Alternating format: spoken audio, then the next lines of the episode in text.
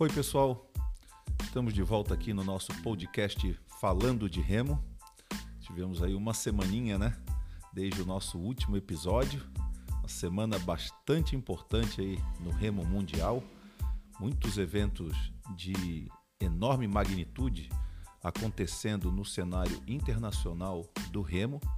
Dentre eles, a gente vai falar um pouquinho de cada um, mas dentre eles eu acredito o principal deles, pela tradição e por toda a pompa e circunstância que representa, aconteceu neste final de semana, precisamente ontem, domingo, dia 15 de agosto, as finais da Henley Royal Regatta, uma regata muito tradicional disputada nos arredores ali de Londres, né? Não é tão perto assim de Londres, mas fica no entorno da cidade, na grande Londres, assim, por dizer, numa localidade chamada Henley on Thames, que seria a Henley do Tamisa. E essa regata é disputada num braço do rio Tamisa, então num, pequeno é, vilarejo, né? É uma cidade super pequenininha, Henley, mas tem essa tradição aí de sediar já desde mil 823, essa tradicional regata. Uma regata que tem umas distâncias um pouco diferentes, assim.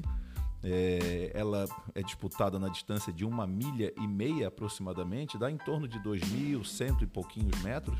A gente arredonda para 2.100 metros. É só ver os tempos assim que são um pouquinho sempre mais altos do que os tempos de uma raia de 2.000, né?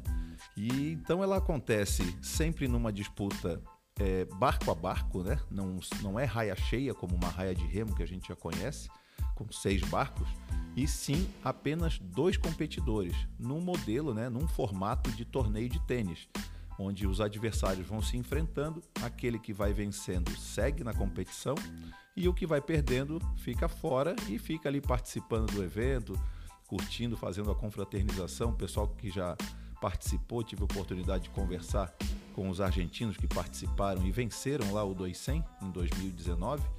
E eles foram até o final, não puderam brincar muito, mas o, o Rodrigo Murilo, que competiu no duble, foi eliminado já logo nas fases iniciais, disse que depois só ficou lá curtindo, fazendo festa, que é realmente muito bacana.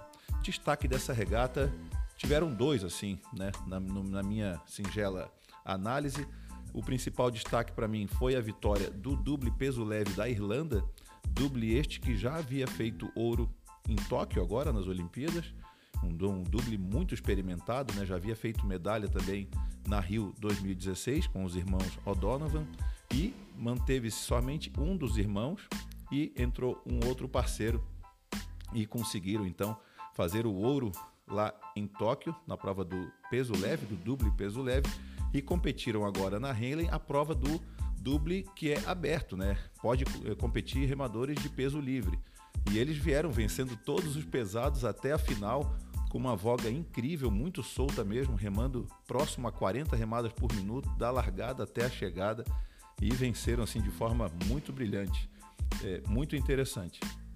A soberania geral da, dessa Henley Royal Regata ficou por conta do Leander Club, que é um clube de remo dos mais famosos da Inglaterra. Esse clube foi o clube que ensinou o Steve Redgrave e o Matthew Pinsett a remar, então são dois grandes nomes né, desse clube, dentre vários outros tantos bons remadores e medalhistas olímpicos que já fizeram parte do quadro de remadores desse Leander Club, que é um dos principais clubes de remo do mundo, até pode-se dizer, e um dos melhores da uh, Grã-Bretanha tiveram nessa, nessa Henley Royal Regata participação de vários atletas olímpicos né, que competiram agora em Tóquio 2020-21, então elevando assim o nível da, da competição. Na prova do duble feminino, também competiu duas garotas britânicas que fizeram em Tóquio a quarta colocação e por apenas 0,01 centésimos não conquistaram uma medalha na Tóquio 2020. Eu estou falando da Emoji Grant e da sua parceira uh, Emily Craig. E, e agora elas venceram né, o Stoner Challenge Trophy.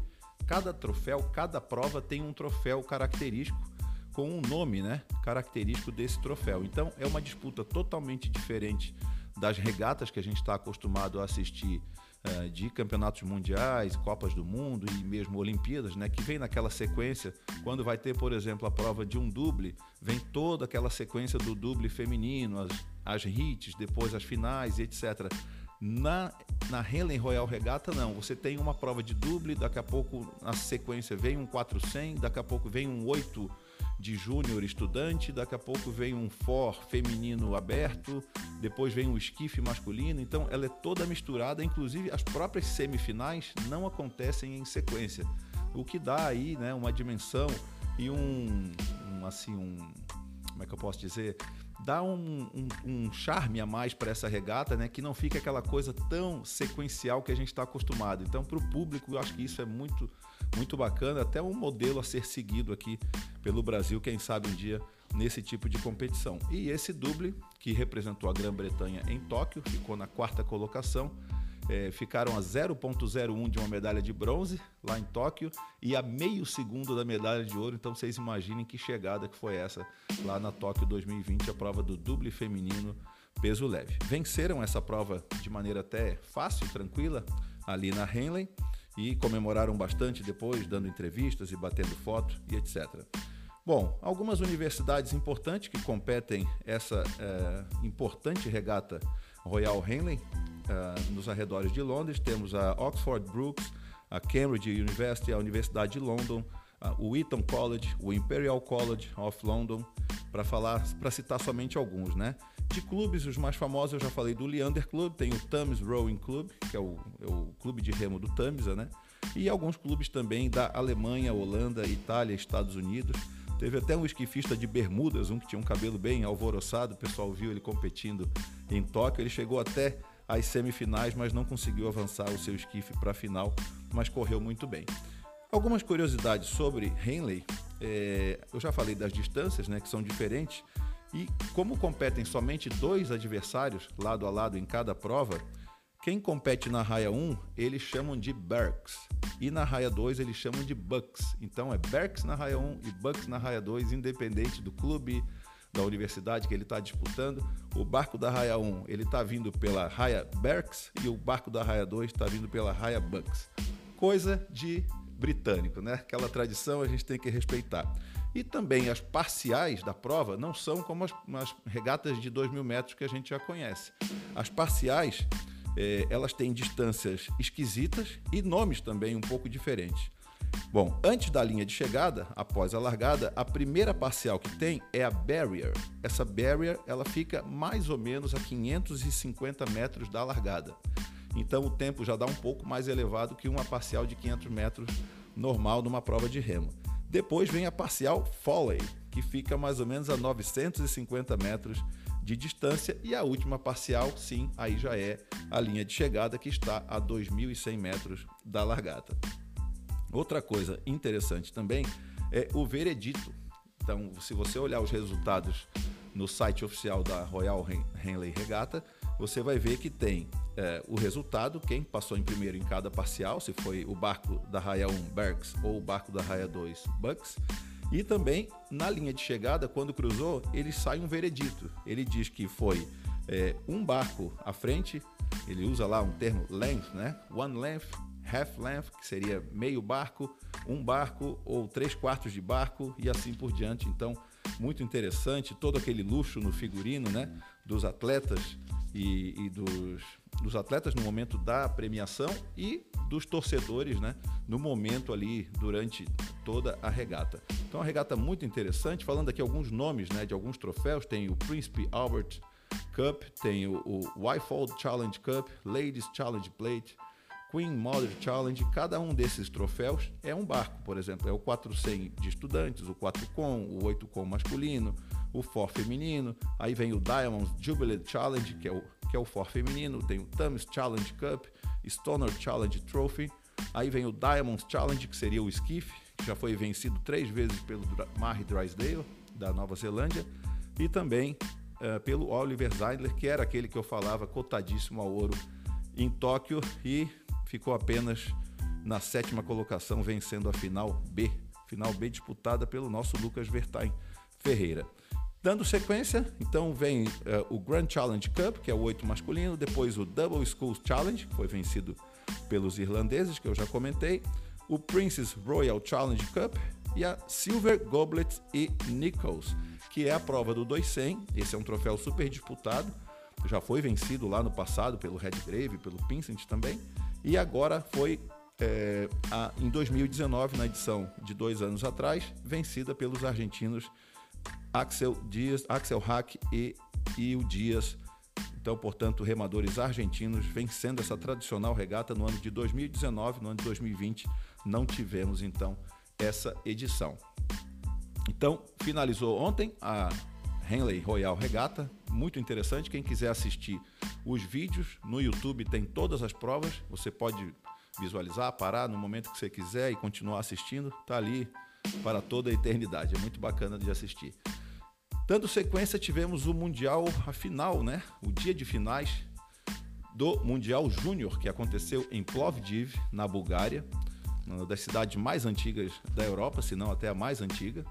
Nós tivemos o prazer de, de conhecê-la no ano de 2012, após os Jogos Olímpicos de Londres, onde a Fabiana havia competido um duble com a Luana Bartolo. E aí embarcou num esquife para tentar competir lá e até tentar defender o seu título mundial conquistado em 2011, mas esquife você tem que estar tá treinando em cima, não pode brincar. E ficou complicado para ela, ela ficou apenas na final B naquela ocasião, mas foi bacana ter conhecido o lugar, cidade muito quente. E ontem tiveram então as finais A. Falando rapidamente sobre as medalhas, né? no quadro de medalhas, liderança dos Estados Unidos, foi o país que mais ganhou medalhas de ouro, foram três ouros, nenhuma prata e um bronze, total de quatro medalhas, e a Alemanha que teve um total de nove medalhas, mas apenas dois ouros, né? Então ficou na segunda colocação com três pratas e quatro bronzes, mais uma campanha realmente bem bacana da Alemanha, coisa que não aconteceu nos Jogos Olímpicos.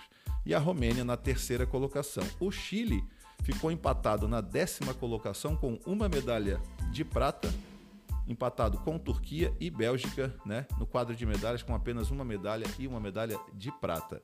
Falando sobre essas finais, nós tivemos participação, eu sempre é, comento muito dos latino-americanos que participam desses eventos internacionais. Então, no 200 masculino, tivemos o Paraguai ficando na sexta colocação na final B, dando ranking de 12 lugar. No esquife feminino, tivemos uma paraguaia ficando na sétima colocação, vencendo a final B, uma colocação que eu considero bastante honrosa e interessante. E nesta mesma final B, uma remadora do Peru ficou na quinta colocação, então 11 geral para o Peru no esquife feminino e sétimo lugar para o Paraguai. Nas finais A, começou o dia com o 4 com masculino, vencido pela Itália, seguido de Turquia e França. Na segunda final do dia já tivemos o 200 feminino, vitória da França com 7,29 e o Chile na segunda colocação, medalha de prata com 7 minutos e 30. Tá de parabéns mais uma vez o remo chileno, né? As duas remadoras são a Magdalena Jesus e a Antônia Leonor. Elas são treinadas aí pelo BMV Front, que é um técnico é, espanhol que já está há bastante tempo no remo chileno, organizou tudo naquele país. O Chile trabalha num sistema diferente do Brasil, né? Eles têm os clubes de remo, mas eles trabalham com seleção permanente e os resultados vêm acontecendo aí na sequência. É muito bacana a gente que já vem acompanhando o remo do Chile há bastante tempo.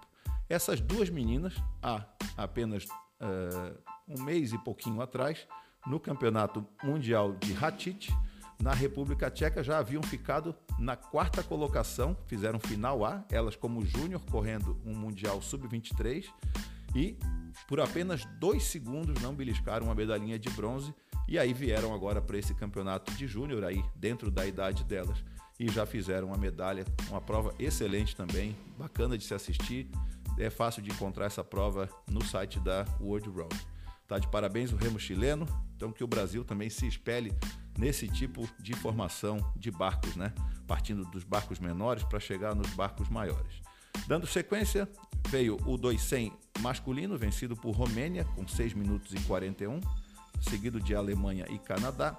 400 feminino, vencido pela Romênia, com 6 minutos e 51, seguido de França e Itália. Depois o 400 masculino, vencido pela Espanha, com tempo de 6 minutos e 3 segundos, seguido de Itália e Alemanha. Depois o For feminino com Suíça vencendo com 6,34, seguido de Itália e Alemanha. Depois o For masculino, vencido pela Alemanha com 5,52, seguido de Itália e República Tcheca. Na sequência, double feminino, Holanda com ouro, França, prata, Irlanda, bronze, 7,13 o tempo da Holanda. Double masculino, vencido pela Alemanha com 6,28, seguido de França e Polônia. Então aí um poderio europeu, né, bastante uh, vantajoso. Um barquinho ou outro aí da América do Norte, que vai vir agora o 8 feminino vencido pelos Estados Unidos com 6,34, Alemanha em segundo, Romênia em terceiro. Esquife masculino, uma prova lindíssima. O americano eh, era minha aposta para vencer a prova, ele já vinha bem desde as eliminatórias e, e, e semifinal. Porém, na final eu não achei que ele remou muito bem na largada, uma remada um pouco curta foi abrir a remada ali na altura já dos mil metros, assim, remou bem, mas acho que ele, não sei, cansou um pouco. Foi ultrapassado nos metros finais pelo lituano, mais uma vez um lituano vencendo aí um esquife no Mundial Júnior, na ocasião que o Lucas, em 2016, foi bronze. Foi o lituano também, o Armandas Kelmelis, que venceu. Então, Lituânia aí tem uma escola de esquifistas bastante interessante. Lituânia, ouro com 7 minutos e 2 segundos. Bélgica com a prata e Estados Unidos com o bronze. No esquife feminino, deu a remadora da Suíça, Aurélia Jansen. Muito interessante o que vamos falar dela aqui, com um tempo de 7,55. Itália ficou com a prata e a Grécia com o bronze. Mas essa remadora da Suíça simplesmente foi a sensação do campeonato pois ela utilizou um par de remos da marca Braca, que é um dos remos mais baratos do mundo. Né? Tem os remos Concept, tem os, os remos Empacher, tem vários outros tipos de remos. E esse remo Braca é o remo mais barato dentre todos eles. E ela usou ainda esse remo com pá Macon. É a pá mais antiga, mais tradicional do remo né, se compararmos com essas pás novas que a gente chama de cutelo e tem vários tipos né, de formato, mas ela usou aquela pá tradicional e ainda usou um barquinho chinês Swift, ou seja, provando que quando o atleta está preparado, não tem material que vai fazer a diferença, ele vai lá e vence. Esta mesma remadora no Campeonato Mundial Sub-23, em julho, na República Tcheca, já havia feito medalha de prata. Perdeu somente para a Alemanha e nesse Mundial ela fez o tempo de 7 minutos e 39 segundos. Ou seja, a menina não é brincadeira não, essa suicinha. Gravem o nome dela, Aurélia Jansen. Então fez prata no Sub-23 e ouro no Mundial Júnior da idade dela. Ano que vem eu já pesquisei, ela já será remadora da categoria acima, Sub-23, então não será mais júnior, mas é uma menina que vem para ficar e para dar trabalho aí para o remo mundial. Tomara aí, a Suíça está merecendo aí um, uma remadora de ponta, né? Já teve aí um remador campeão olímpico é, masculino e agora precisa aí de repente de uma de uma mulher para fazer também essa medalha e igualar esse feito. Então finalizou dessa forma o Campeonato Mundial de Remo Júnior. A última prova ainda tivemos o 8 masculino vencido pelos Estados Unidos com 5 minutos e 47, seguido da Alemanha e da Rússia. O que me chamou a atenção também nesse campeonato mundial foram os baixíssimos tempos, né? Tirando essa prova do esquife feminino, que até ela fez 7,55, já havia feito 7,39 em Ratit. As outras provas, para você ter uma ideia, 400 masculino júnior da Espanha, 6 minutos e 3 segundos. Então, o pessoal que está treinando 400 aqui no Brasil precisa olhar esses tempos que os juniores estão fazendo, para a gente tentar se aproximar desses tempos aí. No feminino, a Romênia meninas também muito jovens, todas de 18 anos para menos, 6,51. É, 2,100 masculino, Romênia, 6,41. Um tempo muito bom para Júnior. E o 8 já, né? 5,47, baixando de 6, né? Um 8 Júnior. A gente que já remou bastante aí sabe que baixar de 6 não é brincadeira. Então, fica aí, tá lá gravado no site da World Rowing, é só pesquisar, tem todos os tempos, ó, Fora Skiff masculino da Alemanha 5:52. Quer dizer, outra, né, baixando de 6 também, um For Júnior. São tempos aí bastante interessantes. Para finalizar, dando uma pincelada aqui sobre o que está acontecendo lá com a nossa equipe paralímpica de remo lá no Japão já estão lá desde o dia 9 de agosto fazendo uma bela aclimatação. Tenho conversado com a Josiane Lima, é, quase que é semanalmente, ela vem me contando e eu também sigo ela nas redes sociais e estou sempre de olho em tudo que está rolando por lá no Japão. A preparação tem sido muito boa, eles fazem diariamente testes de Covid antes do café da manhã, estão treinando em Hamamatsu, tiveram lá alguns pequenos problemas com o tufão que passou lá. Na época da Olimpíada ali já tinha passado um tufão também que acabou adiando dois dias, né? Cancelando dois dias de provas de remo. O que eu acho que não fez muito bem para o nosso Lucas Vertai na ocasião, porque ele estava muito embalado e teve esses dois dias de folga ali que não acho que não caiu muito bem. Mas enfim, faz parte do jogo e eu sei que a seleção brasileira paralímpica andou treinando até nas piscinas lá para manter se manter em movimento, né? Se manter em treinamento, não conseguiram ir para a água lá, acho que uns dois dias também, mas já estão aí às vésperas de viajar definitivamente para Tóquio, né? Hoje ainda é dia 16 as provas de remo vão de 27 a 29 de agosto, são apenas quatro classes, né? O Brasil estará em todas as quatro. No 4 com mix é o Jairo Klug, a Diana Barcelos, o Valdeni Júnior e a Ana Madruga, os remadores, e o timoneiro, o Juscelino, conhecido aí como Birigui, todo mundo conhece. No double mix é a Josiane Lima e o Michel Peçanha, é, Josiane já fez bronze lá em Pequim 2008 e tenta repetir aí uma medalha em Jogos Paralímpicos, o que seria muito bacana, inclusive para o próprio Michel Peçanha e para o remo do Brasil como um todo. A Cláudia Santos será a nossa esquifista, né? Tem até uma brincadeira aí que é da natação para o remo, né? Então ela estava na natação e, e, nem conhecia o remo, com apenas sete meses de prática de remo, já foi para um campeonato mundial na Alemanha e simplesmente foi campeã mundial. Então a Cláudia também é osso duro de roer, tem toda a chance de brilhar lá em Tóquio na prova do esquife. E no esquife masculino, o nosso doutor René Pereira, que diz que está cansado de ser quinto lugar, vem treinando muito fortemente, treinou muito duramente na Bahia, depois também nos camp trainings ali em São Paulo. E está com sangue nos olhos, está com muita gana de vencer e de fazer medalha e fazer história para o Brasil nesses Jogos Paralímpicos de Tóquio 2020, que acontecerão entre 27 e 29 deste mês. Eu me despeço aqui, acredito que hoje ficou um pouquinho longo, porque eram muitos assuntos, né? Lembrando que quem ainda não nos segue nas redes sociais é só procurar por Falando de Remo, tanto no Facebook como no Instagram.